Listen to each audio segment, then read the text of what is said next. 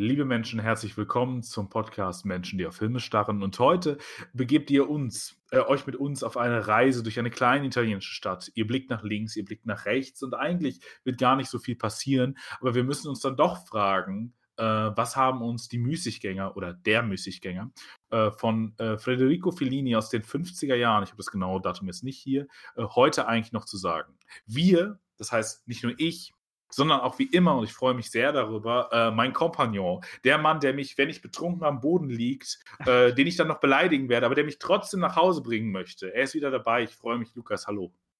Hi. Ja. Ähm, ich habe ja schon gesagt, um welchen Film es heute gehen soll. Äh, dann frage ich dich doch mal, wie fandst du denn den Film? Ein Film, der ja alt ist, äh, ein Film, der aber meines Erachtens nach sehr aktuell ist. Aber sag erst mal, was du davon hältst. Mir hat er gut gefallen. Ähm, also es ist ja, ich sag vielleicht noch kurz was zum Inhalt. Ähm, Ja, total. Klar. also es sind, wir beobachten eigentlich eine Gang bestehend aus fünf jungen Männern in einem, also sie bezeichnen sich selber auch als die Müßiggänger. Äh, so ist ja auch der, der Titel des Films. Und sie leben in einer, ja, ja, ist schon eher Stadt als Dorf, in, kleinen, in einer kleinen italienischen Stadt. Und ähm, werden halt als fünf, also sie haben alle so distinguierte Charaktermerkmale. Also ähm, ich habe es nicht aufgeschrieben. Es gibt einmal Leopoldo, das ist der quasi der Intellektuelle. Ähm, Alberto, das ist so ein bisschen der Kindliche. Ähm, Moraldo wird, glaube ich, so ein bisschen mehr als Erwachsener schon dargestellt. Ricardo ist dieser Tenor, also der Sänger. Und Fausto ist der Anführer und das Vorbild dieser Gruppe.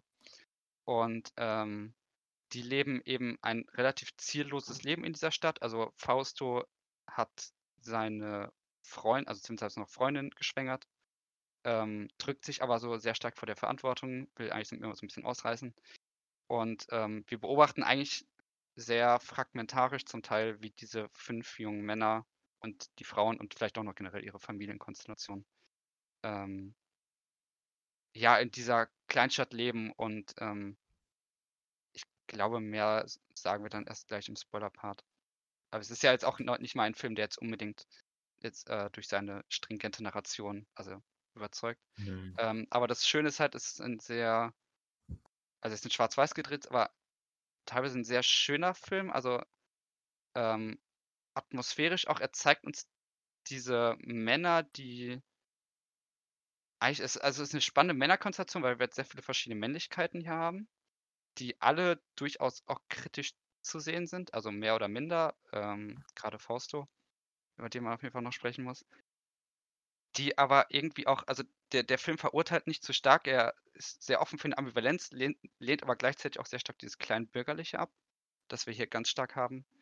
Ähm, und er erzählt eigentlich halt so eine kleine, schöne, es ist, es ist auch Coming of Age eigentlich in gewissem Maße.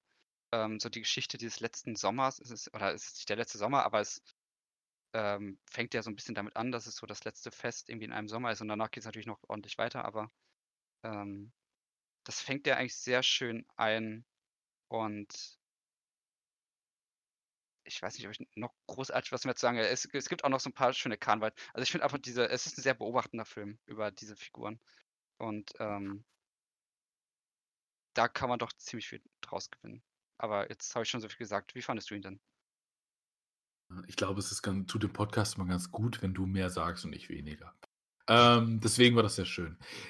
Also ich, ich finde, es ein Film ist, der total zeitlos ist in gewisser Form, weil du hast ja schon gesagt, es, ist, es fängt so an mit der Idee eines letzten Sommers, aber ich glaube, das kann man jetzt schon mal sagen, dass genau das es ja ist, was den Neorealismus vielleicht auch ausmacht. Also das ist ein Film, den man ganz klar dem Neorealismus zu, äh, sprechen soll, was den Neorealismus ausmacht, ähm, habe ich jetzt keine Lust, das zu referieren. Ihr könnt das, na das könnt ihr nachgucken und wenn nicht, ist es auch nicht ich schlimm. Tatsächlich ein paar Notizen, kann ich gleich noch. Ah, super, Lukas macht das gleich für uns. Das ist ganz fantastisch. Ähm, kann ich das vielleicht noch ergänzen, äh, aber wahrscheinlich nicht, wahrscheinlich werden sie allumfassend sein. Naja, auf jeden Fall, es fängt an mit dieser klassischen Dramaturgie, nämlich zu sagen, im Grunde sind es die, die Männer, die jetzt, die Kinder oder die jungen Männer, die zu richtigen Männer werden sollen und im Grunde das, es verlassen. Äh, also die, die diesen Ort vielleicht auch alle verlassen wollen, bis auf einen. Und dann äh, fasst das Ganze so eine, so, so eine Rhythmus und so eine Zeitlichkeit des Lebens ein, damit nämlich, dass das nie passiert. Also diese stringente Narration, dieses vermeintliche, klare, ähm, dieser klare Verlauf, den Filme haben, den das Leben aber nicht hat, der passiert hier nicht. Und all diese, all diese jungen Menschen äh, verlassen, also bis auf einen, der vorher eigentlich gar nicht gehen wollte, verlassen diese Stadt eben nie, so wie das ganz vielen Leuten ist, die, also wer vielleicht in einer Kleinstadt oder gar in einem Dorf aufgewachsen ist, ich glaube, der, der kennt das. Der kennt, dass es irgendwie heute vielleicht weniger stark ist, so wie früher, aber auch, auch heute ist es ja so, wenn man durchs Dorf geht, trifft man ganz viele Leute, die man irgendwie zu Schulzeiten schon gekannt hat und so und die immer erzählt haben, dass sie weg wollen. Also ja auch, also es gibt jetzt auch so, so, so, so weißen, melancholischen Hip-Hop gefühlt. Äh, also sowas, mir fällt gerade sowas ein wie Prinz Pi. Ähm, mhm. äh, wie heißt es noch, dieses Lied mit Casper, glaube ich, zusammen? 100, äh, also 100x, also dieses 100 Mal. Ähm, ich glaube, da, da geht es ja ganz stark um so eine Form von Melancholie, wie man das jetzt findet oder nicht, ist, nicht, äh, ist jetzt nicht relevant, aber, äh, aber dahingehend finde ich, dieser Film fast diese Zeitlichkeit und auch diese Orientierungslosigkeit. Und dahingehend finde ich, passt der gut zu unserer Zeit, wo wir, wo nur Menschen, also wo jetzt ganz viele Menschen in Amerika gerade genau wissen, was sie zu tun haben, nicht auf die Straße gehen und ähm, irgendwie eine Revolution vielleicht auch ein bisschen verlangen. Äh, so geht es uns doch in unserem normalen und alltäglichen Leben finde ich immer, und so geht es mir auch, dass man irgendwie nicht weiß, was man zu tun hat. Das, halt, das, das entspringt auch einem gewissen Privileg, was der Film auch durchaus immer ein bisschen reflektiert. Das fand ich auch ganz schön, dass er die ökonomische Dimension nicht ganz aus den Augen verliert. Äh, und, auch, und auch die Privilegiertheit dieser Person, dazu kommen wir gleich nochmal vielleicht. Ähm, aber dass es, dass es dahingehend immer um, die, um diese Frage geht, wie kann eigentlich eine Zeitlichkeit von Leben sein und wie, äh, wie resultiert eigentlich eine Orientierungslosigkeit, die wir alle im Leben fühlen, im Film. Und das wird irgendwie zu einem Film, der doch verhältnismäßig ähm, orientierungslos ist. Es gibt natürlich irgendwie Handlungen, die, die passieren und die verfolgt werden, aber alles in allem ist es doch irgendwie ein Film, in dem ähm, ganz viel passiert, aber dann doch wenig ich fand, den, ich fand den tatsächlich sehr schön, weil ich den irgendwie auch sehr, damit, irgendwie total zeitaktuell fand. Ich fand es irgendwie schön zu sehen, dass in den 50er Jahren die Leute irgendwie schon ähnliche Dinge beschäftigt haben äh, oder irgendwie äh, die, die Perspektive einer Jugend, so, das, wenn man sich die Männer anguckt, dann ähm, ist das, äh, also die, die Körper sprechen nicht Jugend, die Inszenierung spricht Jugend. Äh, dann fand, fand ich das schön. Also es war ein Film, der mir gut gefallen hat. Ich überlege jetzt gerade, also wir können es ja auch kurz abpacken. Ich habe mir jetzt auch nicht so viel dazu aufgeschrieben. Ich hatte halt, weil ich ähm, in anderem Kontext mal auch ein bisschen da Deleuze gelesen habe oder lesen musste. Und der schreibt ja auch so ein bisschen über den Neorealismus. Und ähm, also der, oder also speziell der italienische Neorealismus, der, ich glaube, 40er, 50er Jahre halt vor allem hm, genau. anzutreffen ist. Ähm, also mit Fellini jetzt halt schon als einem großen Vertreter, obwohl Fellini dann ja später auch noch andere Sachen gemacht hat. Aber ähm, dass was für mich jetzt halt in dem Film vor allem ausschlaggebend ist, ähm, ist dieses Fragmentarische. Was ja, also es ist ja so eine Abwendung, das beschreibt die Lösung, obwohl man, man muss jetzt nicht auf diesen Gedankengang nicht, weil der ist halt ziemlich kompliziert und ist teilweise auch schwer zu lesen. Aber äh, er beschreibt ja so die Übergänge zwischen verschiedenen Bildformen und ähm, sagt halt, dass in diesem Neorealismus eine bestimmte Bildform, ich glaube, das ist das Zeitbild dann. Ähm, genau, das ist das, in, die, die, äh, das Auftauchen des Zeitbilds. Ja. In, in den Fokus tritt. Und ähm, dass das Wichtige einerseits sei, aber das ist jetzt schwer zu erklären, dass irgendwie die Zeit selber sichtbar wird. Aber mhm. andererseits eben auch das so als, zumindest als Symptom dessen sich äußert, dass halt so diese Bindeglieder, die es vorher vielleicht gegeben hat, die halt vor allem in der, in der Narration bestehen ähm, und in verschiedenen Situationen diese, äh, also das sehr aktionsgeladene Filme quasi sind, dass das so ein bisschen sich auflöst und eben genau. dieses stark fragmentarische eingeht und dass gleichzeitig die Figuren, die wir sehen, wie du es ja schön geschildert hast, so ziellos sind. Also eigentlich Figuren, die über die eigentlich alles so hinauswächst, die eigentlich total überfordert sind mit allem, die vielleicht sich, die sich bemühen, irgendetwas zu schaffen, aber die es nicht schaffen werden oder nicht schaffen können. Und ja. ähm, die eigentlich so ein bisschen zum Umherirren verurteilt sind. Und das passt ja bis auf eine Figur. Ich meine, wir, können ja, wir sind ja schon ein bisschen im Spoiler, also wir sind jetzt durchgehend im Spoiler-Part, ähm, ist das ja auch so. Und ähm, ich glaube, wir sollten da ja, außer du hast jetzt, oder du kannst es gerne noch Sachen ergänzen dazu. Ich würde noch zwei Fußnoten, glaube ich, machen zum Neorealismus, wenn es okay ist. Ja, ja. Ähm, ich glaube, es ist wichtig, dass es eine 'ne 'ne filmische Form war, deswegen der Realismus, die sich ganz stark auf Laiendarstellerinnen und Laiendarsteller, echte Orte und quasi damit echte Situationen, echte Akzente und so, 'ne gewisse Form von irgendwie räumlich-zeitlicher Verortung war dem Film ganz entscheidend und, äh, das das nimmt Deleuze von von Bazin und das ist eigentlich 'ne sehr schöne Form, nämlich eines einer Idee, wie hier Wissen und Erkenntnis generiert wird über die Filme. Nämlich Bazin sagt, dass äh, der Hollywood-Film oder der klassische Film, auch außerhalb von Hollywood, äh, seinen Sinn a priori äh, erhält.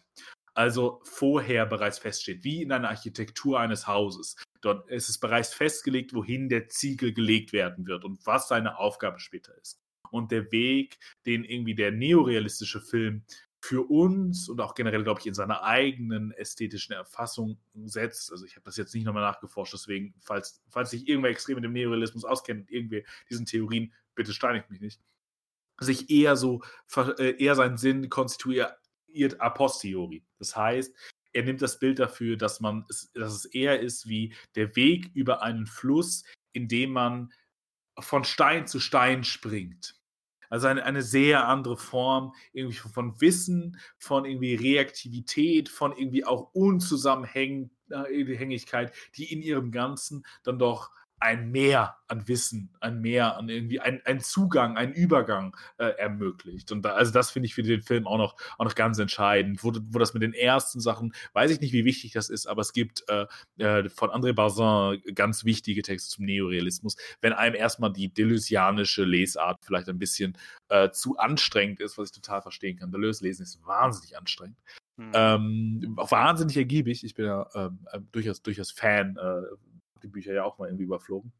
Und ähm, ja, aber, aber wie gesagt, wer sich für den Neorealismus interessiert und jetzt nach diesem Fellini-Film total angefixt ist, äh, guckt mal bei Bazin. Es gibt, äh, es gibt einen schönen Sammelband, Was ist Film? Fragezeichen von André Bazin. Äh, also von den Texten von André Bazin, der ja Filmkritiker war. Äh, da gibt es eben auch ganz viel zum Neorealismus nachzulesen. Zum Western und so weiter, aber auch zum Neorealismus. So, back to you. Ja, haben, wir unseren Bildungsauftrag doch schon mal erfüllt, ähm, den wir uns selber zugeschrieben haben.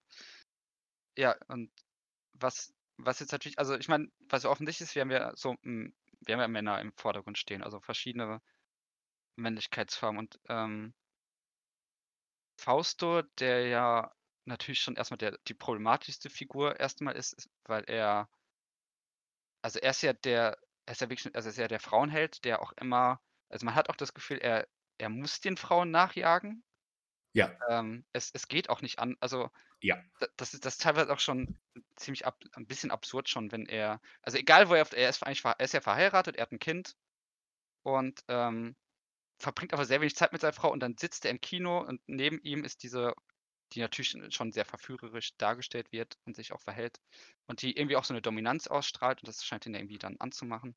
Und äh, er folgt ihr und er ist ja auch extrem übergriffig gegenüber sich. Ist schon un unangenehm teilweise. Ja. Ähm, wie er sich den Frauen gegenüber verhält, weil er akzeptiert auch kein Nein. Ähm, er geht halt echt zu weit an sehr vielen Stellen. Ja, was auch ein bisschen unangenehm ist, ist, der, dass der Film ist aber auch, also das ist halt so eine Perspektive von 50er Jahre. Also da muss man, also kommt vielleicht gleich noch dazu, was der Film vielleicht gut macht, aber das ist auch wirklich ein bisschen eklig, dass er das auch so inszeniert als ja und die Frauen wollen das ja auch und das ist schon in Ordnung und man denkt sich so, nee, es ist halt einfach nur widerlich und übergriffig.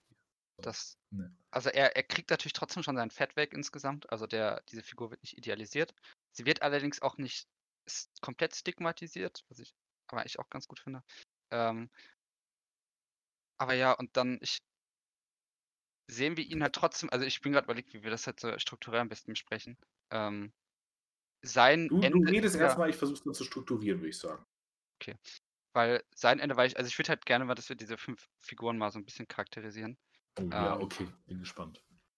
Und sein Ende läuft ja eigentlich darauf hinaus, also ähm, es passiert ja dann gegen Ende, dass sie, also seine Frau, äh, ihn verlässt, weil sie ist natürlich, sie erahnt es ja irgendwann relativ deutlich, oder es wird auch immer relativ deutlich. Und ähm, sie verlässt ihn dann da und haut halt ab und er erkennt dann plötzlich, dass äh, sie weg ist und er kennt auch plötzlich irgendwie so eine Liebe wieder für sie und ähm, jagt ihr halt hinterher. Wird dann auch, als er erfährt, also wird dann auch, was ich echt schon eine etwas lustige Szene fast fand, aber auch schon eigenartig, er wird ja, er wird ja auch gezüchtigt Ähm, Ja.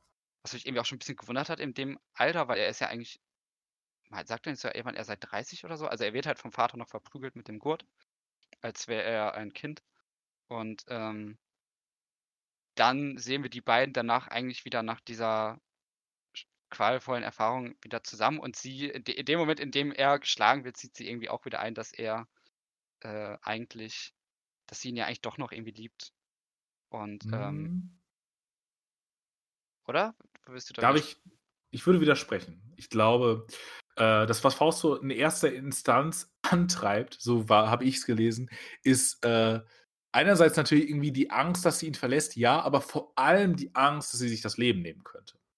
Und ich glaube, das müssen wir auch in spezifischer Form hier lesen als, äh, in dieser in diesem Verhältnis zum Katholizismus, was ja äh, einerseits Fellini, glaube ich, war 'n relativ gläubiger Mann, wenn ich das richtig, äh, im Kopf habe und das macht also, so 'n Katholizismus macht Filme meist besser. Äh, das sind jetzt auch irgendwie bildtheoretische Grundlagen, aber, äh, Mhm. machen wir's mal nicht. Sagen wir's einfach mal so, machen wir's einfach mal 'n bisschen plump, sagen wir, das hat immer 'ne gewisse Ernsthaftigkeit, wohingegen so Protestanten Protestantismus eher so 'ne Lockerheit hat. Das ist auch manchmal ganz schön, aber manchmal ist so 'ne Ernsthaftigkeit auch gut. So so 'ne wirklich so 'ne brachiale Ernsthaftigkeit. Ähm, genau, also dahingehend, glaube ich, ist ist diese diese Angst des, äh, äh, ist des Suizids vor allem spätestens ab dem Moment, äh, in dem er es er erfährt, dass sie ja zum Meer dass sie am Meer gesucht wird und dann dann ist ja Mhm. irgendwie klar, okay, das ist ähm, das ist der Suizid.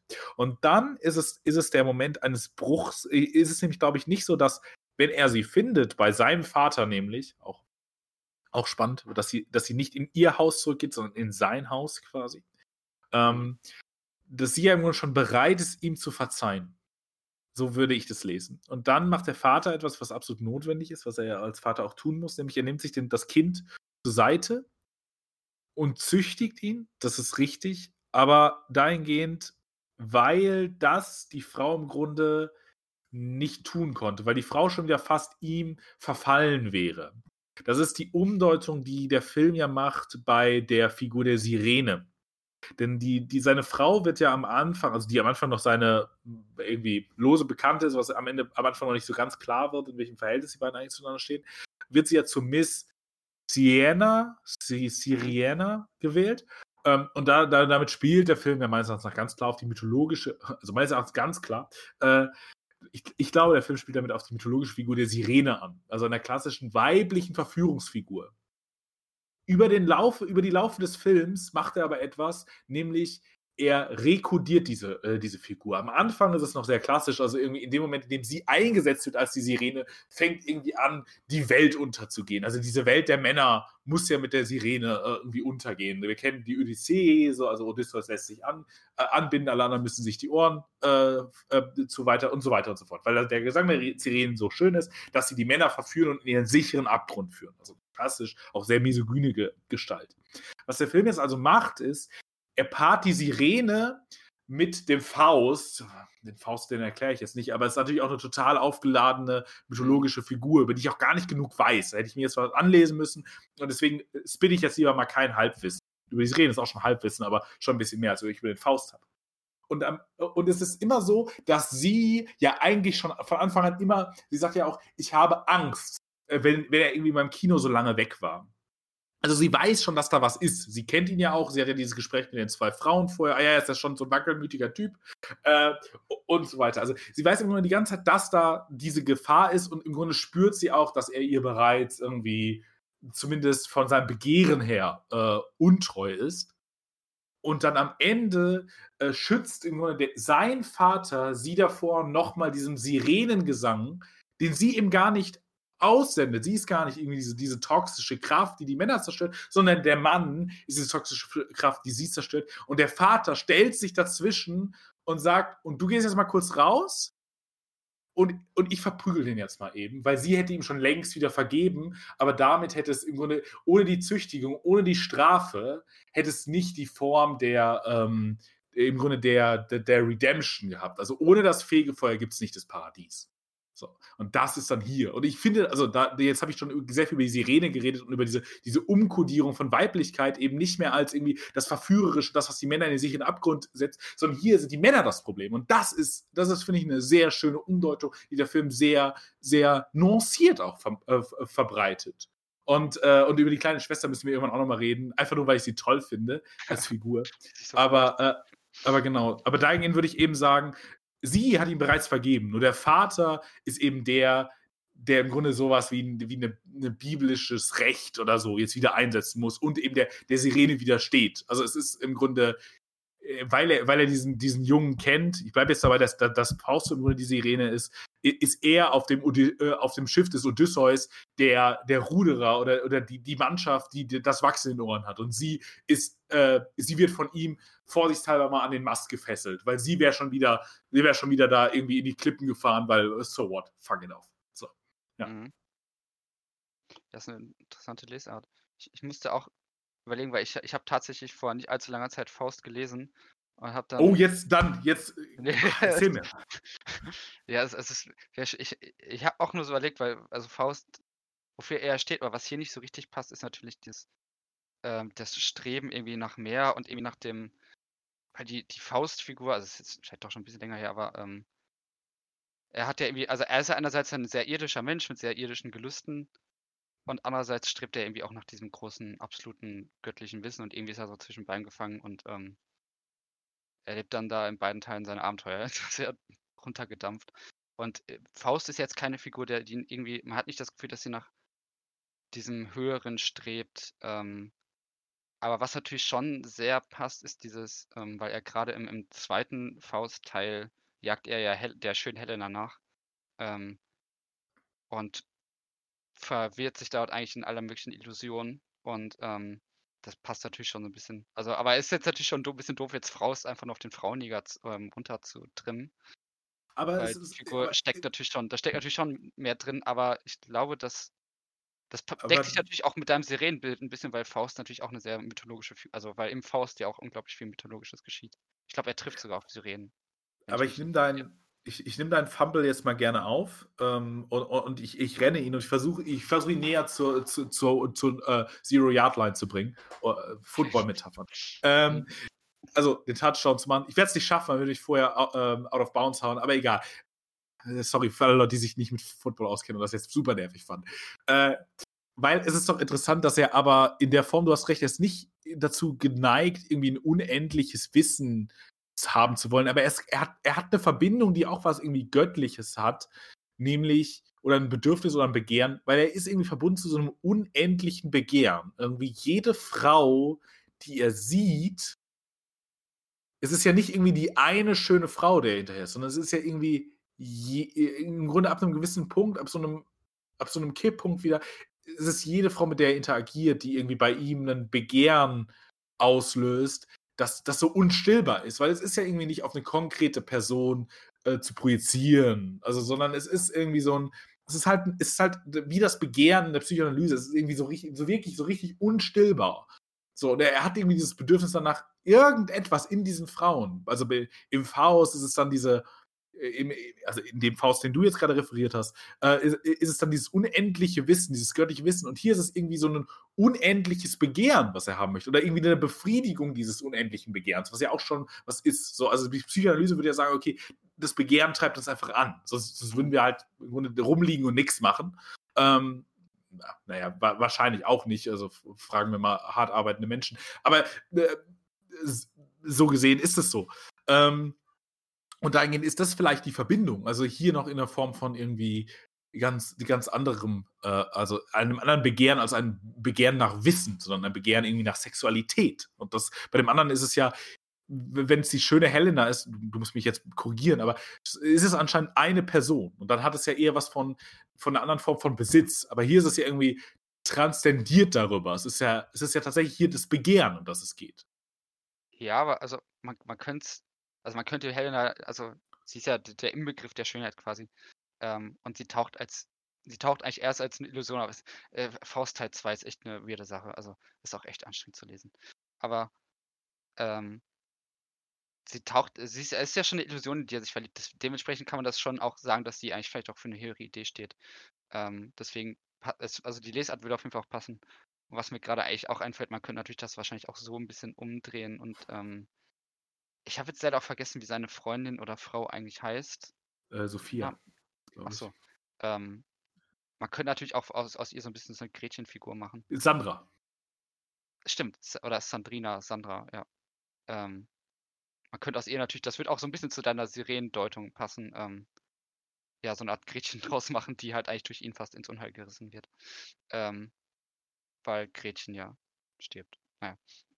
Also ja, da äh, es es ist auf jeden Fall, äh, ein sehr weites Feld. Aber ja, es passt eigentlich doch recht gut. Mir sind jetzt auch so viele andere Assoziationen noch angefangen, aber ich würde, glaube ich, trotzdem einmal gerne, damit wir zumindest 'n bisschen Struktur wahren, die Figuren noch kurz Ja. abhandeln, außer du hast Du noch bist was. du du bist wieder der der Wacher über die Struktur, das ist gut, weil ich hatte jetzt gedacht, i ich mache das, aber ich hatte es schon wieder völlig vergessen. Du f gut, mach du das. Äh, ja, gerne, gerne. Die Figuren weiter. Okay. Mhm. Ähm, dann haben wir Alberto.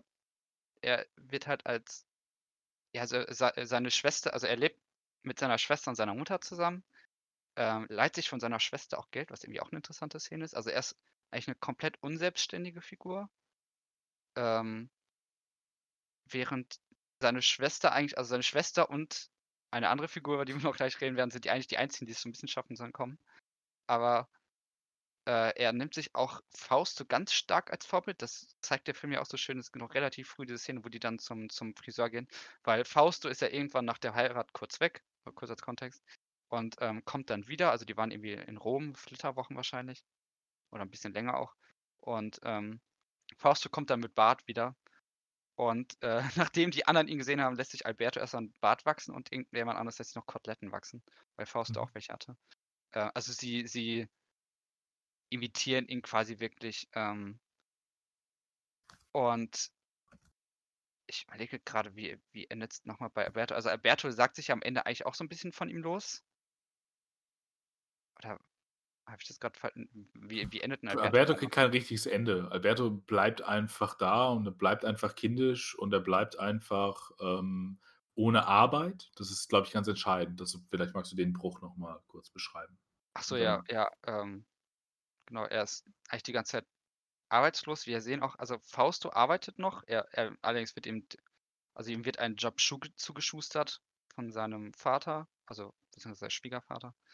Ähm, und die anderen Figuren also, wir haben noch Leopoldo, das ist ja dieser Intellektuelle, der schreibt die ganze Zeit an einer Komödie und, äh, möchte die vorgeführt kriegen. Ähm dann, ja, Ricardo ist ja sehr also, eigentlich die mehr oder minder arbeiten, aber eigentlich wir sehen sie eigentlich nie beim wir sehen nur Fausto beim Arbeiten. Die anderen Ja. sind eigentlich immer sehr ziellos und, ähm, grade bei Alberto ist es halt insofern so deswegen bezeichnet diese Szene, dass er sich halt von seiner Schwester Geld leiht. Ähm Ja, aber was eben auch noch interess also, äh, worauf ich meinte, ist, es gibt ja in Albertos Leben im Grunde einen Bruchpunkt. Nämlich der Moment, in dem seine Schwester, die vorher die finanzielle Unterstützung für die Familie war, für seine Mutter, seine Schwester und ihn, anscheinend scheint der Vater irgendwie aus irgendwelchen Gründen absent zu sein.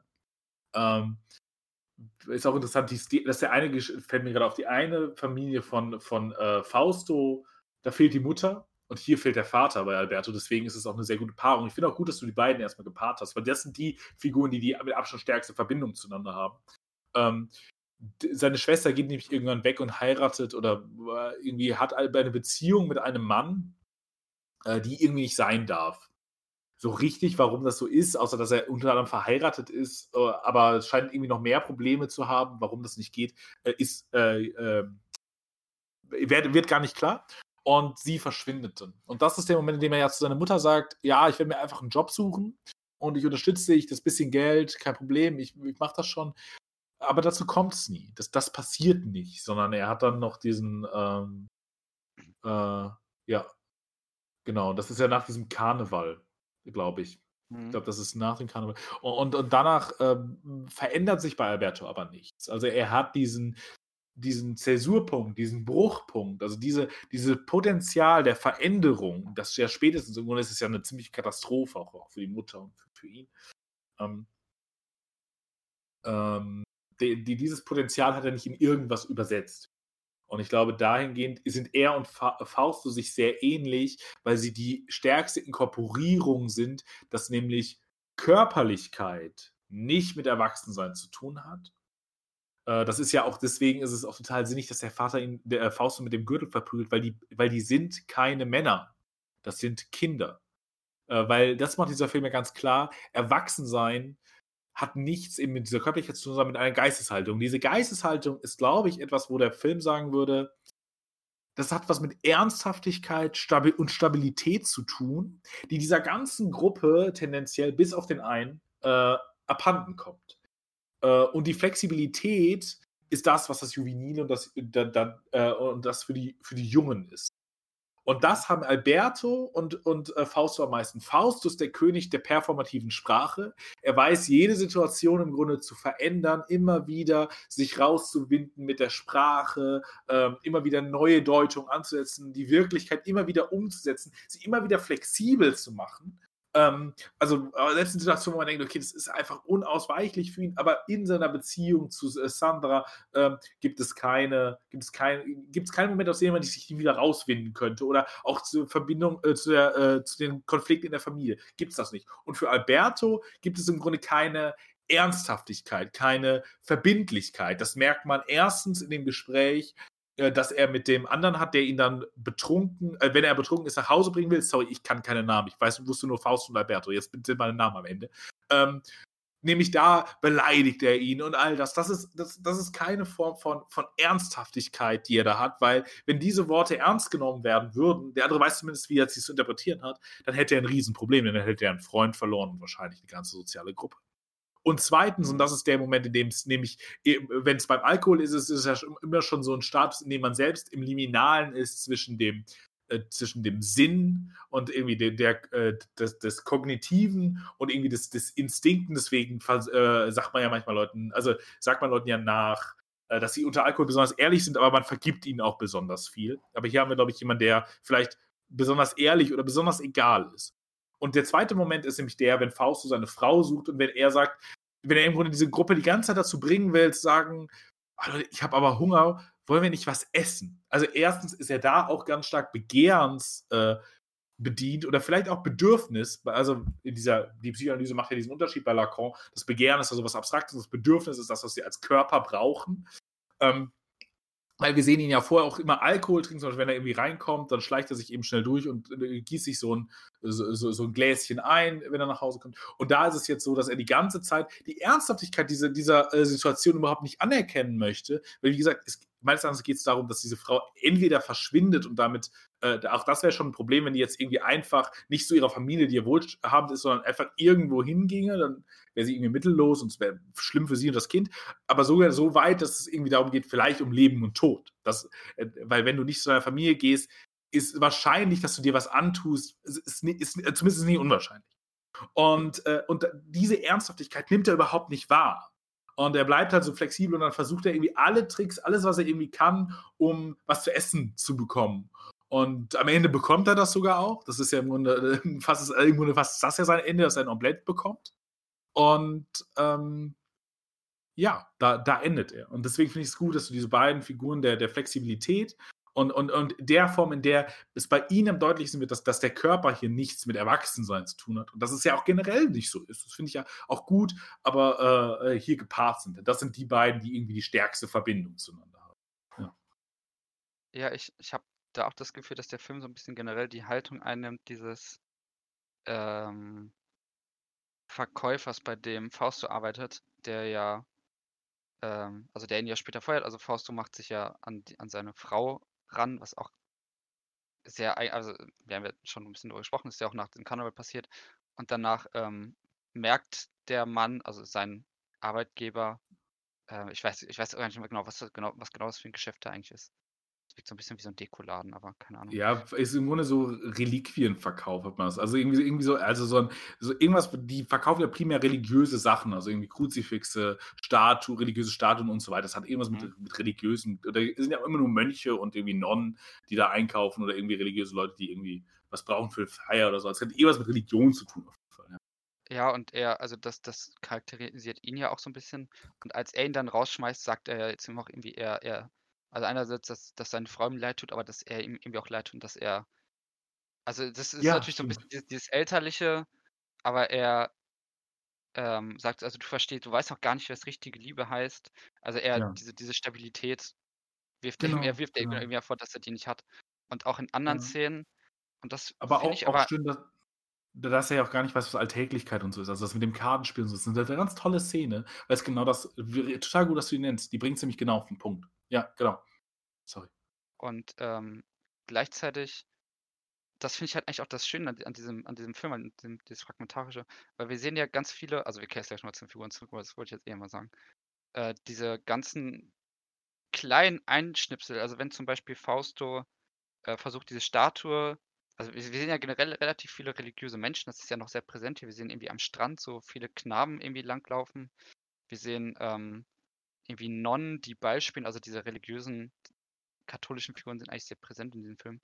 Und, ähm wenn die versuchen halt diese Statue zu verkaufen oder diese Altarstatue, also sie Fausto klaut danach von diesem Arbeitgeber, ähm, weil er halt an Geld kommen will, stellt er seine seine Engelsstatue und will die zusammen mit Moraldo, glaube ich, ähm, verkaufen. Und dann gehen sie halt zu 2 verschiedenen Personen. Das eine ist, glaube ich, so eine Schwester aus ei einem Ordenskloster und, Genau. ähm, danach geht er noch zu einem keine zu irgendeinem Mönch wird's, glaube ich, sein. Und beide Mhm. weisen ihn halt ab, weil beide Also die eine sagt: „Wir haben hier genug Engelsstatuen“ und der andere ich weiß nicht mehr, was genau er sagt, aber man merkt bei beiden, sie durchschauen ihn eigentlich. Sie Ja. wissen eigentlich sehr genau und deswegen also der der Film nimmt diese deswegen finde ich eigentlich deinen Kommentar zu fällt mir jetzt auch grad ein, zu diesem katholischen ja, es ist 'n sehr katholischer Film in gewissem Ja. Maße, ähm, und nimmt diese Haltung auch ein.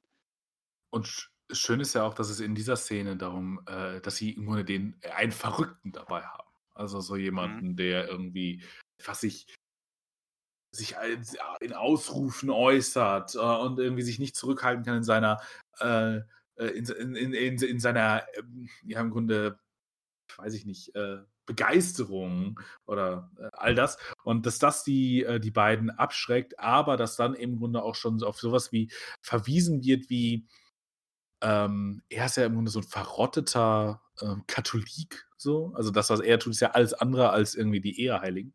Und wie du meinst, sie durchschauen ihn. Ich weiß aber nicht, ob ich das Wort durchschauen nehmen würde oder ob sie's einfach spüren.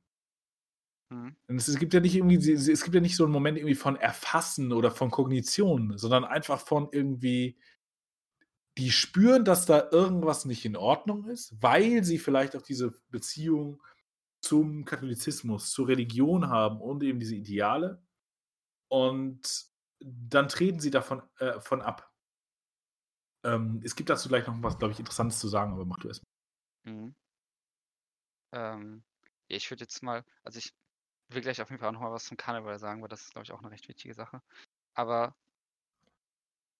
wenn wir jetzt noch kurz das weitergehen oder oder was wolltest du sagen? Ich äh, ich will was sagen über über die Rolle der Autoritäten in dem Film. Das ist im wäre im Grunde auch als letzter Punkt schön, aber ich kann's auch jetzt anbringen.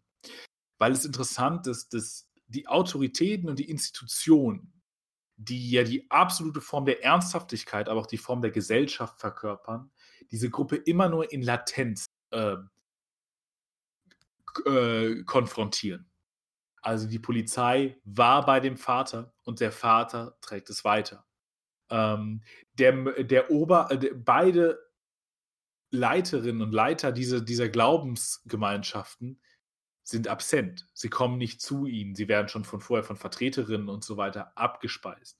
Also, das, was diesen diesen Männern im Grunde Halt geben könnte, das, was ihnen Richtung geben könnte, das, was ihnen Orientierung geben könnte, was im Grunde eine Gesellschaft irgendwie zusammenhält das ist für sie schon absent. Also, wie sollen also da das so könnte man das Argument, glaube ich, machen. Also, wie sollen Menschen, in denen im Grunde alle Institutionen die Richtung vorgeben, nicht da sind mehr für diese jungen wie sollen die die richtige Richtung finden? Und ich glaube, das ist ja die sind ja im Grunde orientierungslos, wie du ja auch mal gesagt hast. Also, sie laufen irgendwie durch diese Stadt, aber machen die irgendwie auch nichts. Wir sehen sie nicht arbeiten so, sondern die die vagabundieren halt so vor sich hin 'n bisschen, ähm, was was auch schön ist, aber aber wo man dann sagen könnte: „Okay, es ist ist auch dahingehend eine Diagnose einer ganzen Jugend, aber eben damit auch einer ganzen Gesellschaft. Und diese Gesellschaft zeigt der Jugend nicht mehr, was der Weg ist. Also da, das folgt dann aber auch in so eine, irgendwo ist so eine Reduktion und so ein Rückzug auf das Familiäre,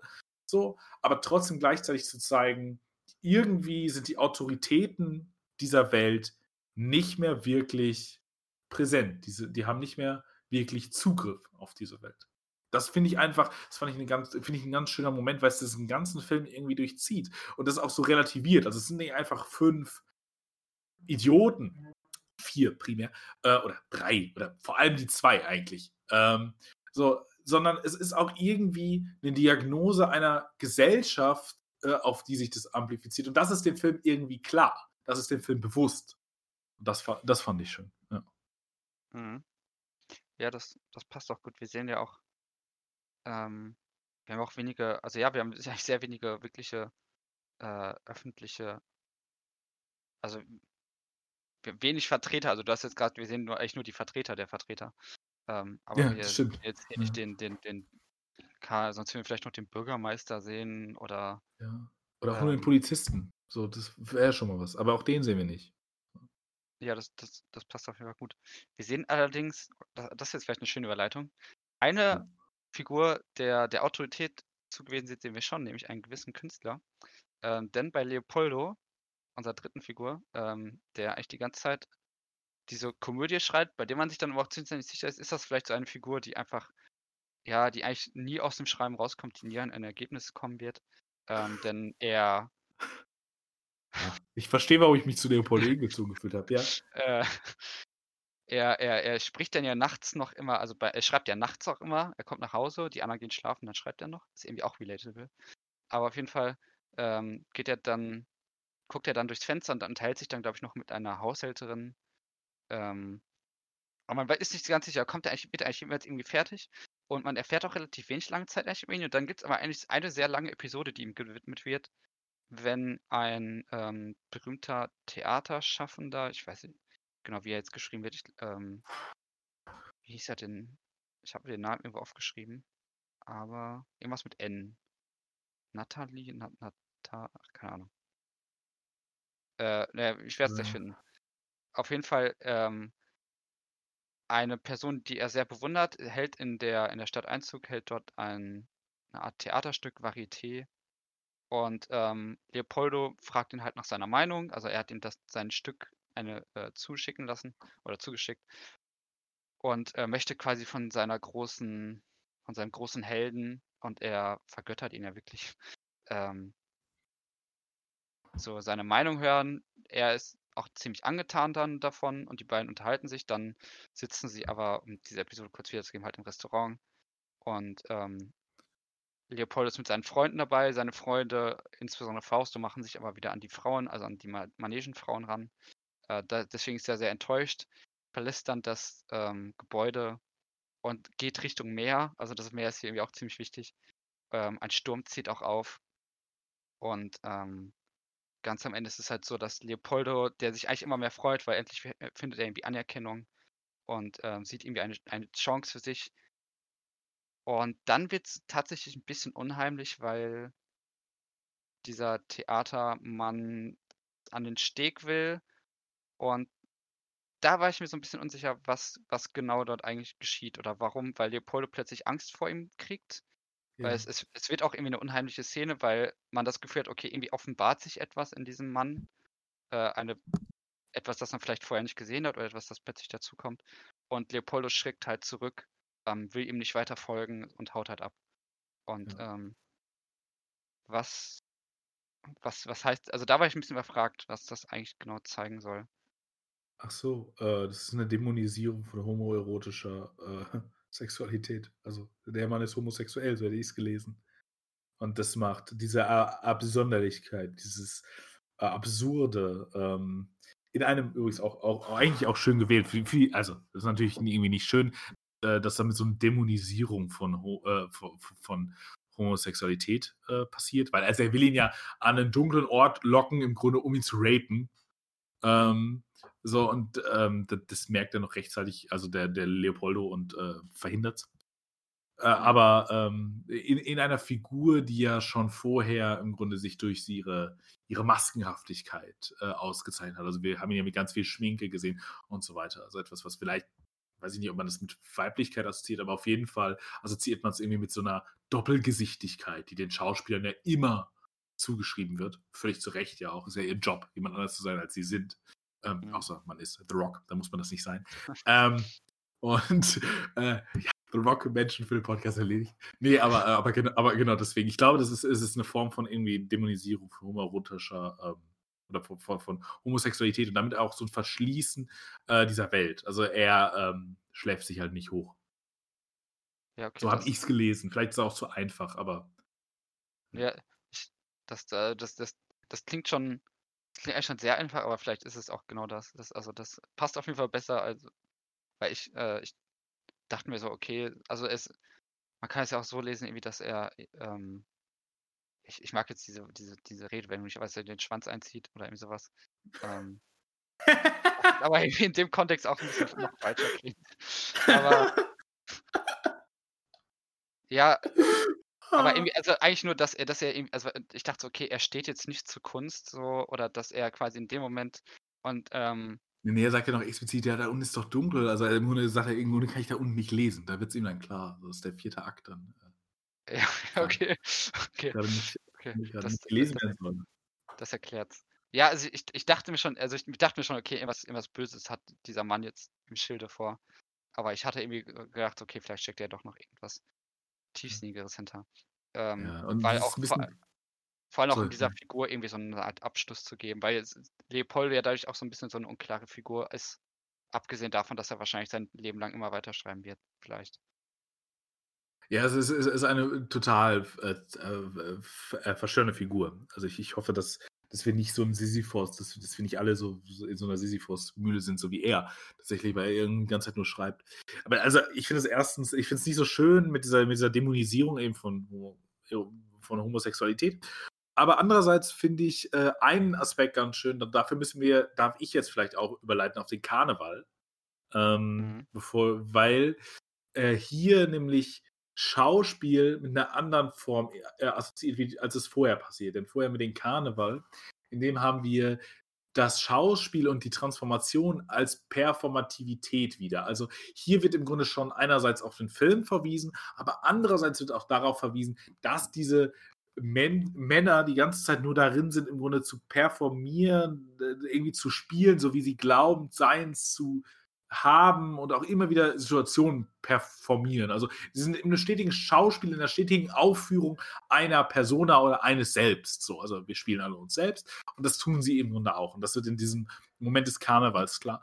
Und mit diesem älteren Mann, äh, also mit diesem, mit diesem Tenor oder was auch immer das ist, diesem Künstler, äh, auch für den Künstler, Schauspieler, äh, kommt nochmal eine andere Dimension von Schauspiel rein, das eben weniger im Grunde um eine Form von, ja, im Grunde nicht Veränderung und stetige Bewegung ist, was es irgendwie bei diesem Karneval für mich war, sondern so eine, ja, im Grunde diese, diese Form der Zweigesichtigkeit, die ich davor gesagt habe. Also so eine, so eine Idee von, ähm, es gibt auch eine Ernsthaftigkeit darin, weil beim Karneval ist es ja auch noch sehr, irgendwie sehr spielerisch, sehr locker. Es passiert ja im Grunde nicht, nicht so viel.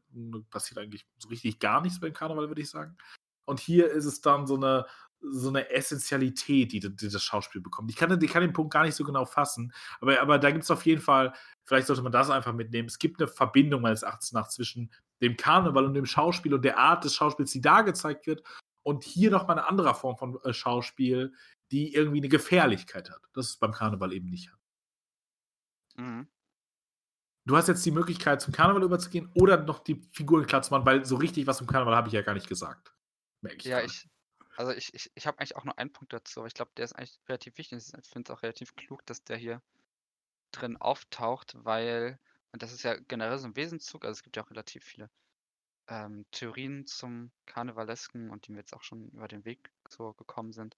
Und das ist ja eigentlich gesagt, vom Karneval generell behauptet wird, dass es halt, also es ist ja der eine Tag quasi, an dem wir so aus der Ordnung einmal ausbrechen können. Ähm, in diversen Ordnungen, sei es jetzt quasi Weiberfastnacht, so die, den Männern wird die Krawatte abgeschnitten.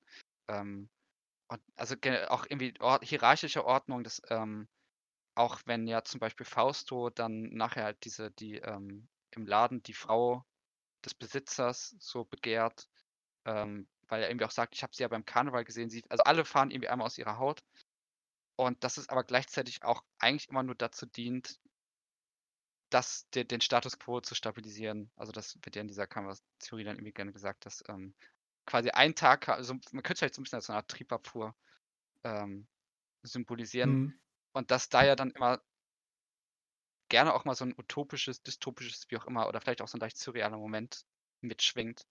Ähm und es aber auch gleichzeitig klar ist, dass irgendwie das auch keine Lösung ist. Also, ähm und das das ist halt so schön, weil es also, der es ist ja auch 'ne sehr exzessive Szene, also, wie viel Konfetti da einfach, ähm, passiert. Also, es wird wirklich zelebriert und danach sind kehren aber alle irgendwie wieder zurück, nur also, Fausto halt irgendwie nicht.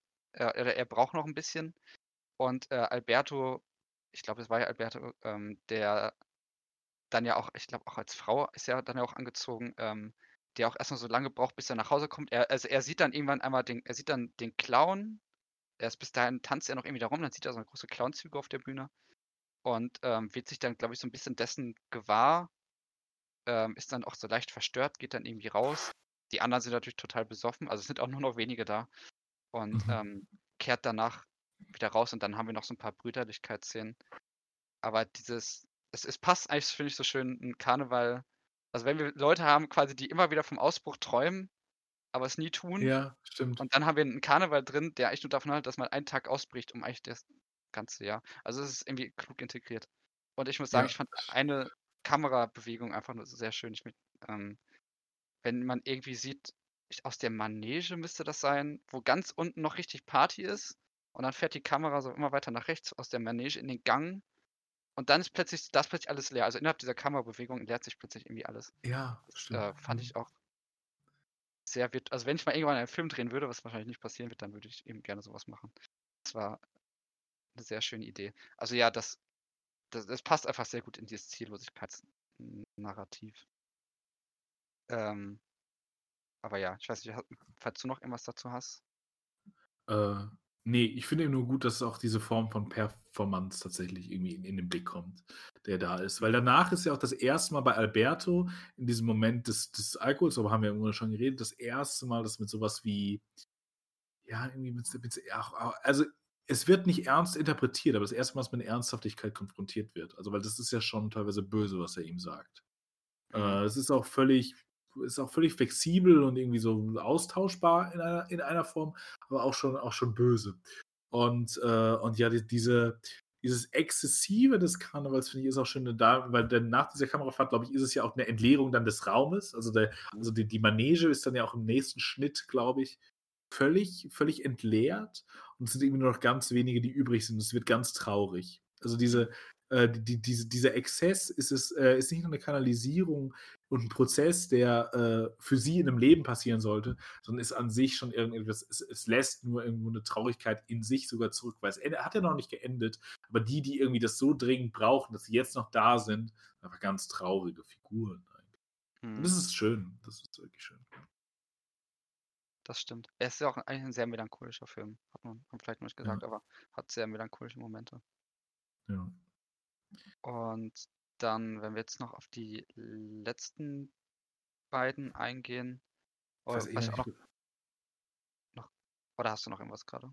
Ne, ich ich finde es total faszinierend, dass es noch 2 Figuren gibt. Ich glaube, du hast total recht, aber es ist mir nur noch eine Figur in Erinnerung Ja, geblieben, weil die ja, andere die Pers Person ist im Grunde es nicht existent so richtig, es ne? ja, ja, es gibt halt noch Ricardo, den Tenor, bei dem weiß man aber also, der der ist irgendwie immer dabei, aber, ähm Ah, es okay. es gibt so 'n paar Anekdoten, in denen er mal irgendwann erwähnt wird. Ich glaube, er ist auch der, der sich die Koteletten stehlen lässt oder so, ich weiß es nicht mehr ganz genau.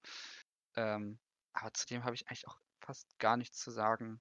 Ja, außer er er passt halt in dieses, äh, Gesamtbild. Also, die Attribute, die wir den vorherigen zugewiesen haben, könnte man ihm in gewisser Hinsicht wahrscheinlich auch zumuten, ähm, nur dass er halt singen kann.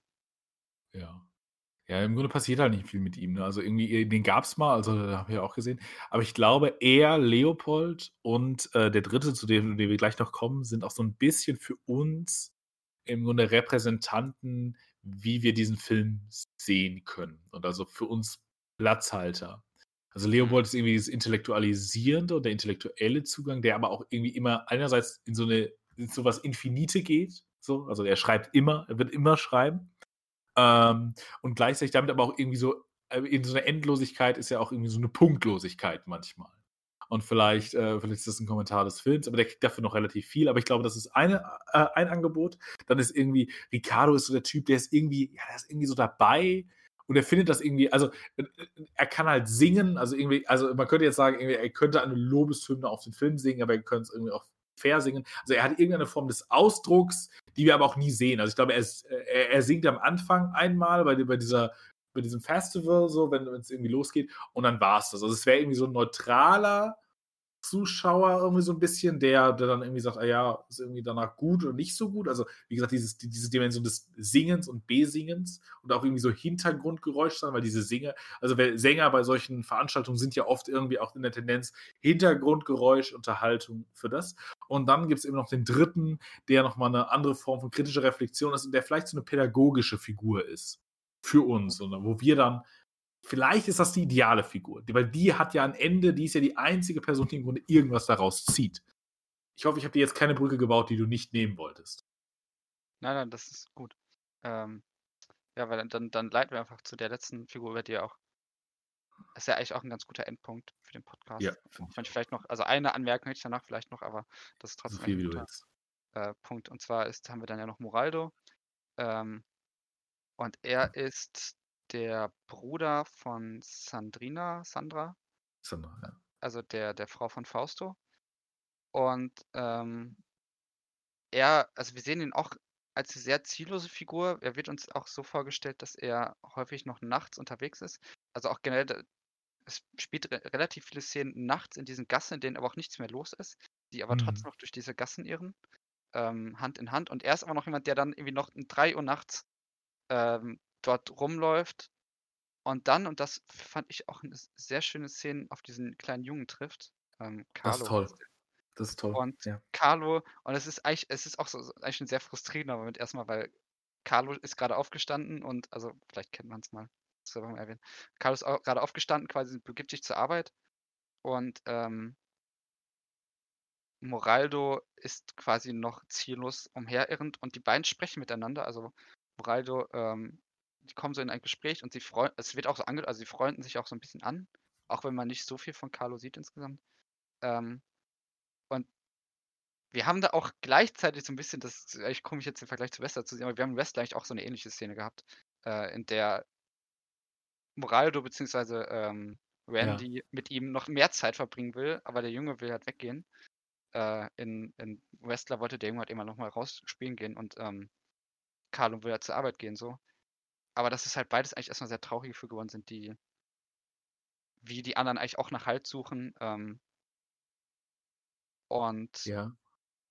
sich dort aber es halt zu dieser Freundschaft, oder willst du erstmal was zu dieser Freundschaft sagen, bevor man jetzt äh, sag du vielleicht nochmal zu Ende zu Moraldo, was du zu sagen hast, dann, weil ich glaube, es hängt bei mir irgendwie zusammen mit dieser Freundschaft. Okay, also ich, ich will jetzt auf jeden Fall noch auf, auf, aufs Ende dann natürlich hindeuten.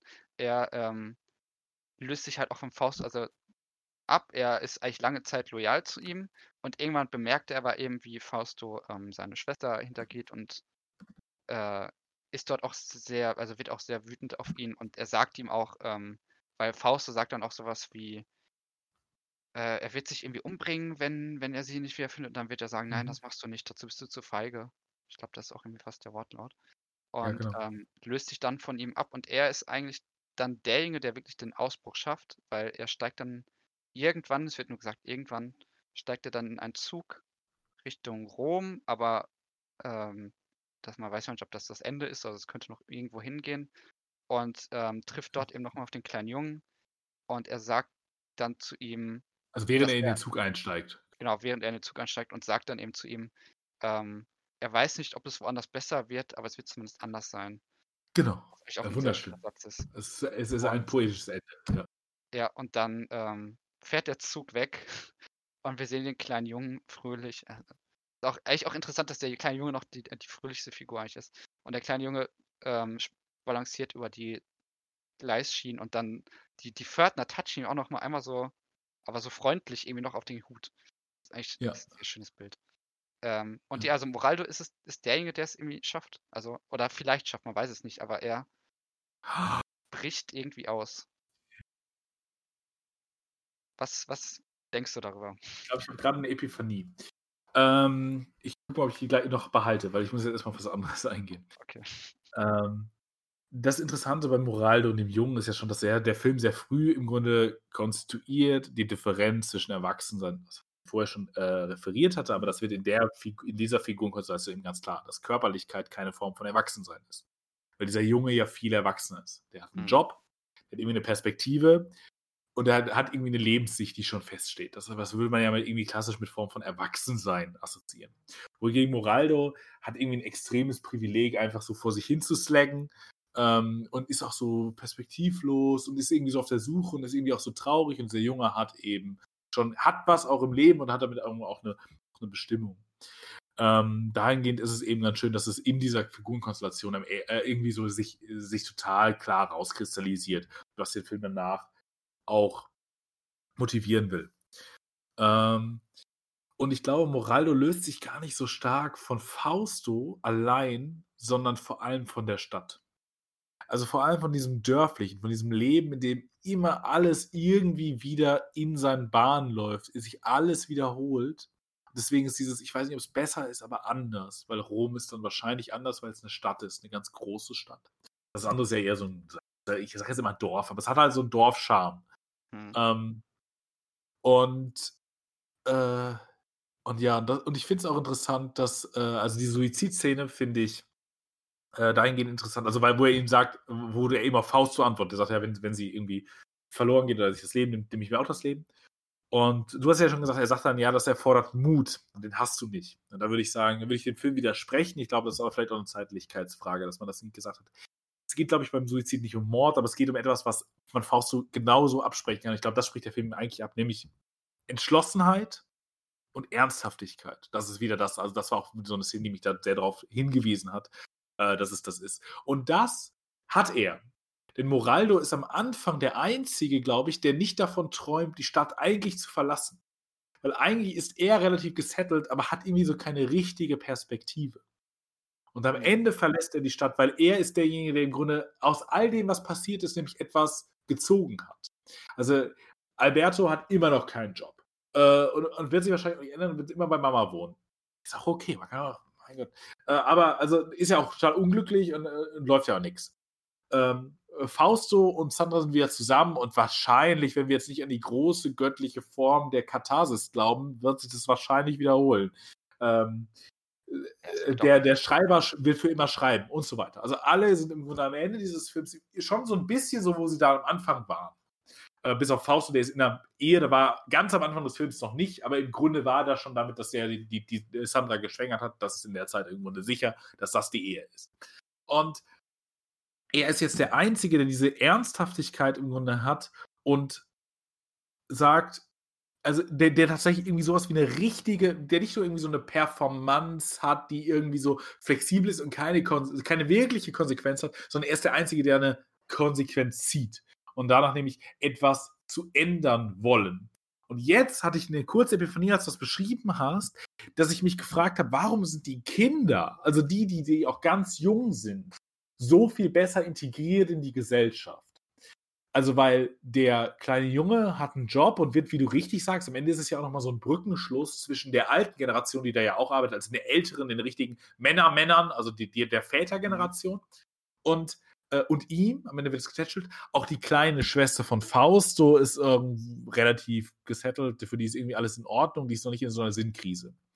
So, da kann könnte man jetzt einerseits sagen, wenn's diesen Jungen nicht gäbe, könnte man sagen: „Gut, die sind auch noch nicht so eingebunden in diese Notwendigkeiten der ökonomischen Beziehung.“ Das stimmt ja aber nicht, aber wir haben ja diesen Jungen. Deswegen habe ich überlegt, hat das was vielleicht mit dem Krieg zu tun?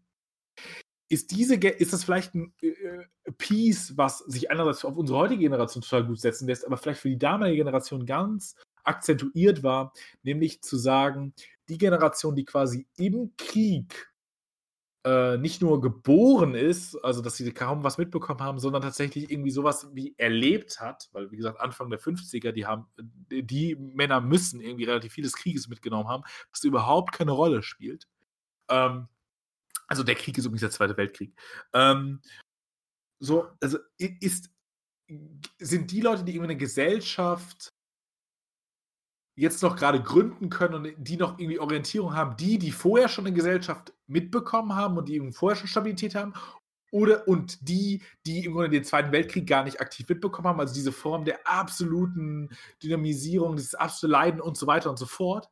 Und die Generation, die genau in der Zwischen ist, also die es irgendwie schon bewusst mitbekommen hat, aber eine, aber eine Zeit vorher sie gar nicht so stark prägen konnte wie bei den Alten und die jetzt eben noch weiterleben, die jetzt eben leben, die sind jetzt in dieser absoluten Krise. Also es könnte ja, äh, also das wäre das wär so eine Frage, die man jetzt den Film nochmal stellen müsste. Jetzt müsste man ihn nochmal gucken und gucken, ob es da irgendwelche Verweise drauf gibt oder ob das nur oder ob das einfach nur Figuren sind, diese jungen Kinder, eben um zu zeigen, dass diese, äh, um eben diesen Körperlichkeits gegen Erwachsensein Punkt äh, deutlich zu machen. Oder ob es eben diese, diese Kriegsdimension gibt. Weil das fand ich jetzt gerade interessant, vor allem in dieser letzten Szene, die du eben richtig gut beschrieben hast und wo ich dann mal dachte, ja, es gibt diesen, es gibt diesen Brückenschluss, weil der, der Erwachsene tätschelt diesen Jungen. Also es gibt irgendwie auch sowas wie eine liebevolle Berührung äh, zwischen den, den, also für diesen Film jetzt mal genannten ganz alten und äh, den ganz jungen, die es bei dieser mittleren Generation, bei diesen, diesen Man-Childs,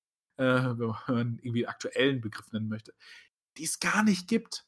Da gibt es im mhm. Grunde, also es gibt den Vater, der seinen Sohn irgendwie ausschimpft und irgendwie schlägt, die Mutter, die irgendwie nur weint und irgendwie vielleicht einmal kurz registriert und irgendwie sagt, ja, toll, und die er küsst, wenn Alberto reinkommt, aber das war es auch. Und also die, die größte Form der irgendwie sich Akzeptanz, äh, sich akzeptierenden Zuwendung zueinander ist irgendwie zwischen zwei Generationen, ist, ist fast da, würde ich sagen.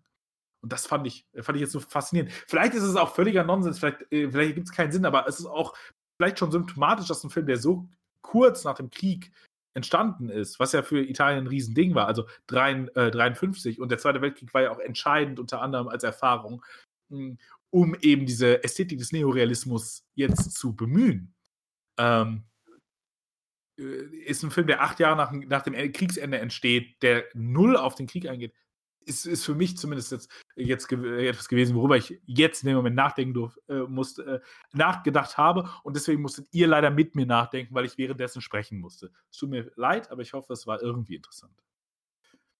Ja, es, ich, das, das, also das, das kann gut sein. Ich habe mich das auch so ein bisschen gefragt, weil wir ja gesagt haben, oder also du, aber da stimme ich auch zu, ähm, dass es ja schon ein relativ zeitloser Film ist, also den man jetzt ähm, anhand gewisser, also den man jetzt vielleicht beim Sehen nicht unbedingt in eine Zeit einordnen kann, aber es gibt halt schon so, so einen kleinen Moment, das hatte ich mir zum Beispiel noch notiert, ähm, wenn, ähm, Al also es ist auf jeden Fall Alberto und ich glaube Leopoldo noch irgendwie fahren mit so einem Auto an so Straßenarbeitern vorbei und ähm, beschimpfen ja. die dann irgendwie. Und da haben wir so einen so so 'n Sozialistenstreit irgendwie. Also ich, also ja, also die Arbeiter werden, ich glaube, die Arbeiter werden irgendwie ja. als Sozialisten äh, dargestellt. Nee. Ne, Oder oder wie wie was wie Also, es ist genau? es ist ja so, dass dass sie mit dem Auto, was ja nicht ganz funktioniert, vorbeifahren und Alberto, äh, im Grunde das zeigt ja nochmal die Privilegiertheit ihrer Position, weil wenn die nicht super privilegiert werden, können die sich das gar nicht leisten, so lange, äh, so 'n Mhm. Bumsleckerleben haben. Das finde ich eine schöne Perspektive, dass der Film das sieht. Und er beleidigt sie ja. Und die Arbeiter rennen dann ja hinter diesem Auto her, als sie merken: „Okay, das das gibt gerade den Geist auf.“ Und dann ziehen sie den Intellektuellen raus, also Leopoldo, und der sagt dann noch so: „Nein, nein, ich bin äh, ich bin doch, äh, Sozialist.“ So, und dann, äh, dann, sag, dann sagen die nur so, ja, du, also irgendwas, hm, du bist doch kein Sozialist. Also äh, irgend, aus irgendeinem Grund sprechen sie ihm sein Sozialistensein ab. Aber das ist, also er versucht sich damit im Grunde noch so, noch so rauszuziehen, dass er ja Sozialist sei. Also er wäre ja für die Arbeiter. Und deswegen hätte er ja gar keinen Streit mit denen. Aber natürlich ist es völliger Nonsens, dass, also haben die Bearbeiter ein gewisses Recht irgendwie, vielleicht den Sozialisten, der, der, der, selbst wenn er Sozialist ist, das können wir gar nicht beurteilen, ob er das ist oder nicht, äh, nach seiner eigenen, nach seiner Politik, aber ähm, auf jeden Fall hat er keine, keine Form des Politischseins vorher gezeigt, sagen wir es mal so. Also dahingehend haben die Arbeiter auf jeden Fall jedes Recht, den komischen Brillentrag der Sozialisten erstmal reinzuhauen. Wenn, wenn, wenn er vorher zu der Gruppe gehört, die ihn beleidigt hat. Auch wenn er damit nicht viel zu tun hat, er hat das ja gar nicht mitgekriegt, hat geschlafen. Also ist auch so ein bisschen Unjustice, aber ist auch schon so ein bisschen, ha, auch schon verdient. Kann er auch mal auf die Fresse kriegen. ich, ich muss gerade auch dran denken, weil ich. Es wäre jetzt echt, echt spannend, hier nochmal zu sehen unter dem Aspekt. Weil ich mich jetzt gerade auch so ein bisschen frage, das kann jetzt auch völlig aus dem Nichts gegriffen sein. Ähm, die, die, diese Natalie-Figur, also dieser ähm, alte Mann, bei dem wir jetzt die Homosexualität vermutet hatten, die dämonisiert wird, könnte natürlich auch so ein bisschen erinnern Das ist einfach nur das, was ich vorher nicht allzu lange Zeit alles gelesen habe, hole ich jetzt wieder, wieder hoch. Das ist eigentlich so ein Literaturpodcast jetzt. Ähm, hatte ich Mario und der Zauber gelesen und so ein bisschen aus meiner Vorstellung, zumindest weil der, er ist ja auch ein bisschen korpulenter, ist jetzt auch nicht so der attraktivste Mann, könnte das auch so eine, ist jetzt ganz aus dem, also könnte das auch so eine Kipolla-Figur sein. Es gibt in, in Mario und der Zauber halt so einen Verführer der Massen, der ähm, eigentlich so ein bisschen mit Hypnose und so ein bisschen sein, sein, äh, sein Spiel spielt und äh, der irgendwann Mhm. aber sehr unheimlich wird. Und ähm, vielleicht ist das kompletter Nonsens, aber vielleicht könnte man damit auch was irgendwie drin sehen. Aber es erinnert mich doch so, zumindest so optisch könnte ich ihn mir gut so vorstellen. Und auch in Ja. dieser Hinsicht. Aber das ist jetzt sehr viel reingelesen. Ja. Aber Aber ja, es ist spannend, dass, dass du ganz viele Lektüren äh, liest, die man so im Deutschunterricht liest. Äh, also der, der Ja. Mario der Zauberer war bei mir tatsächlich damals? Abitur. Äh, also jetzt können Leute ermitteln, wann ich Abitur gemacht habe. Aber es war bei mir Abiturlektüre. ja, ich habe das tatsächlich einfach mal nachgeholt. Aus Interesse. Aber, Ah, ähm. Obwohl halt. Ja, also wenn, wenn das übrigens ein Literaturpodcast wird, bin ich raus. Dann, äh, dann äh, Literatur habe ich keine Ahnung. Also da hat man ja schon beim Faust gemerkt, aber da habe ich ja geschwommen. Also das hat er auch drin. Ich habe keine Ahnung von Literatur. Aber ich finde es erstmal eine interessante also Lesweise. Ich glaube, das, das kann total gut sein.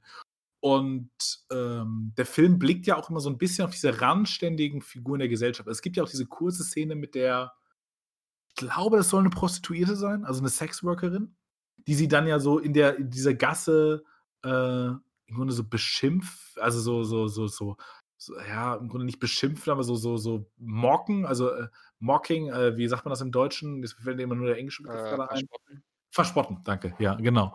Ähm, genau, die, die, diese so, so verspotten. So, und das ist also, dieser Film verweist immer mal wieder auf diese, diese, diese Privilegiertheit äh, dieser, dieser schnöseligen Typen, also vor allem eben dann bei den, Ar bei den Arbeitern, die am Straßenrand irgendwie sind und irgendwie da die Straße reparieren oder was auch immer die da tun.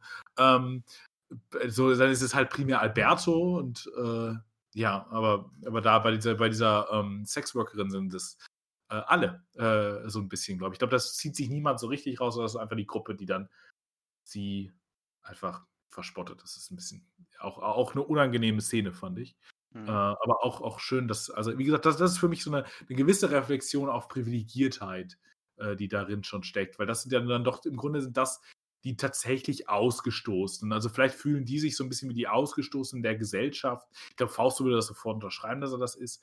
Aber die wirklich Ausgestoßenen aus der Welt der Filme vor allem, ähm, und, und vielleicht auch aus der Gesellschaft, die, äh, diejenigen, die eben außen sind, also irgendwo im Nirgendwo arbeiten diese Arbeiter ja, die haben ja gar nichts in dieser Stadt zu suchen. Äh, die können da also nicht so rumflanieren, wie das diese Gruppe von dieser fünf Männer macht. Oder die dann eben in den nachts in den dunklen Gassen sein müssen, weil dort, weil, weil ihr Geschäft eben äh, ihre, ihre Arbeit so restriktiv äh, besetzt wird und eben so äh, moralisch verdammt wird und so. Ich, ich, ich habe die so als Sexworkerin gelesen. Kann auch sein, dass es was anderes ist, aber es ergab für mich nur so die Lesart Sinn. Also es kann jetzt sein, dass jemand sagt, nee, es war einfach eine Passantin, dann lasse ich mich gerne als Besseren belehren. Aber, ja. Ja, ich, also ich bin jetzt auch nicht ganz sicher. ähm, Es kann aber auf jeden Fall gut sein. Aber ich finde das in dem Film auch schon, also der, man, man kriegt schon irgendwie ein ganz gutes Gefühl für diesen Ort, für diese Zeit, weil durch dieses Fragmentarische und dadurch, dass halt so viel Verschiedenes am Rand abgebildet wird, also ähm, wenn halt Faust dann am Strand ist und dann laufen diese ganzen katholischen Jungen da lang. Ähm, und es ist so relativ viel, das im Hintergrund geschieht, aber es, ja, es, es entwirft schon irgendwie so, ein, so eine gewisse Charakterstudie dieser Stadt. Also, und es ist keine, keine Milieustudie, aber ähm, das finde ich macht der Film schon echt schön. Ich wäre fertig. Ich glaube, ich habe nichts mehr zu sagen, gerade über den Film. Wie sieht es mit dir aus? Ich glaube, das, das wäre auch mein letzter Punkt. Das hätte ich jetzt auch noch, also das wollte ich nur noch vorstellen, also hervorstellen. Aber sonst, ach so, nee, nee, stimmt, aber das ist jetzt nur noch eine er er Erwähnung. Ähm, wir sind ja beide jetzt nicht so die, die großen Biografenfreunde, aber ähm, es, den Film kann man wohl auch ganz gut autobiografisch lesen, dass ähm, Moraldo Fellini so ein bisschen darstellen soll. Also das, weil ich glaube, Fellini auch gerne autobiografische Elemente in seine Filme einstreut, ohne da jetzt aber ein großer Experte zu sein. Ähm, aber dass diese Figur, die entkommt, eigentlich auch der Regisseur Fellini ist. Was irgendwie auch Also eine ganz nette Anekdote ist. Es ergibt auch filmreflexiv Sinn, also dass derjenige, der irgendwie der beobachtende Mensch ist, der ja auch nicht wirklich handelt, obwohl seine Schwester betrogen wird. Das sieht, das sieht er ja sehr offen. Mhm. Ähm, dass das irgendwie die Kamera, damit der Film und damit auch irgendwie der Regisseur ist. Das ergibt auch Sinn, ja. Ja. Okay, dann würde ich sagen, schließen wir den Film ab und äh, kommen, kommen zu unserem üblichen kleinen Ritus. Hast du irgendwas Tolles gesehen, Schlechtes gesehen, das du hervorheben willst oder verdammen Ich willst? habe gar nichts gesehen seit der letzten Aufnahme. Ich habe ähm, andere Dinge und Selbsthass, äh, mit denen ich mich beschäftigen muss. Und deswegen frage ich dich, ähm, was hast du denn gesehen? Ähm, also erinnern, also ich habe gestern Amelie gesehen, also Fahrwarte Welt Amelie habe ich nie gesehen. Ähm, und fand den auf jeden Fall ganz schön. Also hat, also vor allem hat sehr schöne visuelle Ideen und ich mag eigentlich immer solche Filme, die halt die reale Welt irgendwie versuchen, in ein fantastisches Licht zu rücken und Amelia quasi die ist ja eigentlich irgendwie schon so dieser, das klingt so komisch aus, sie ist ja schon die, die mächtige Figur eigentlich in dieser Welt. Total. Ähm, Mhm. und das, also ich mag es einfach immer, wenn man sagt, okay, wir versuchen jetzt mal eine andere Perspektive auf die Welt zu bringen. Ähm, und das ist ja auch sehr romantisierend. Ähm, und deswegen hat der mir insgesamt gut gefallen. Ist jetzt aber auch kein Geheimtipp so, also den Film hat ja wahrscheinlich eh jeder mal irgendwann gesehen. Und sonst habe ich noch, ähm, ach, wie ist denn nochmal dieser tolle Western? Äh, Woman Walks Ahead gesehen. Und der ist, hat gute und schlechte Seiten. Also wenn ich das kurz zusammenfasse. Also eigentlich an sich eine sehr interessante Geschichte. Ist ja auch wieder, glaube ich, so, so mehr oder minder so ein wahres Begebenheitsding. Womit ich manchmal auch so ein bisschen meine Probleme habe mit solchen Filmen. Aber die Geschichte gibt an sich viel her, aber es wird halt wie so oft nicht so richtig viel draus gemacht. Ähm, und hat so ein paar Probleme dabei. Also äh, Jessica Chastain reist ins, also eine wahre Figur, eine Künstlerin reist ins, ein, Indi in ein Indianer-Native-Reservat zu Sitting Bull und ähm, möchte Ah. ein, Porträt, ein Porträt von ihm zeichnen. Oh, den habe ich mitbekommen. Oh ja, den fand ich auch. Also allein schon dem, was ich gehört habe, fand ich den echt problematisch. Ähm, weil, also ohne da jetzt viel, zu viel drauf ein- zu, einzugehen, die Idee finde ich, also ist ja auch, es ist eine wahre Begebenheit. Man kann eigentlich viel daraus Interessantes machen, weil wir haben natürlich auch beides marginalisierte Figuren, eben wir haben die Frau und wir haben die Natives, aber da sind dann halt so Sachen drin, wie dass sie, ähm, das ist schon relativ plump, immer wieder auf die Möglichkeit, also sie, sie, sie beharrt so ein bisschen auf die Demokratie. Und äh, du hast so ein bisschen das Gefühl, die weiße Frau bringt den Natives gerade die Demokratie. Und ähm, sagt dann auch immer wieder, ja, aber sie kennt die und die Repräsentanten und der, also der Film meint das auch total ernsthaft. Und irgendwie, das fand ich sehr problematisch, ohne da jetzt weiter drauf eingehen zu müssen. Ähm, hat ein paar schöne Postkartenbilder. Und ich, also ich mag die Idee, aber ich finde, da hätte man mehr draus machen können. Sagen wir mal so. Und ich glaube, ansonsten erinnere ich mich gerade auch nicht an mehr. Deswegen lasse ich es jetzt auch einfach mal dabei. Okay. Ähm, dann sage ich, lieber Lukas, äh, vielen Dank für deine Zeit, für dein Ohr, für deine Ideen, für deine Eindrücke. Vielen Dank, liebe Menschen, ähm, für, für, für dasselbe. Also bis auf die Ideen, ihr konntet leider nicht so responsiv sein. Es war mir wie immer ein innerer Karneval, der niemals endet mit euch. Es ist, äh, es ist, äh, es ist sehr schön. Und ähm, ich sage Tschüss, wir hören uns wieder und ähm, ja, tüdelü. Adieu.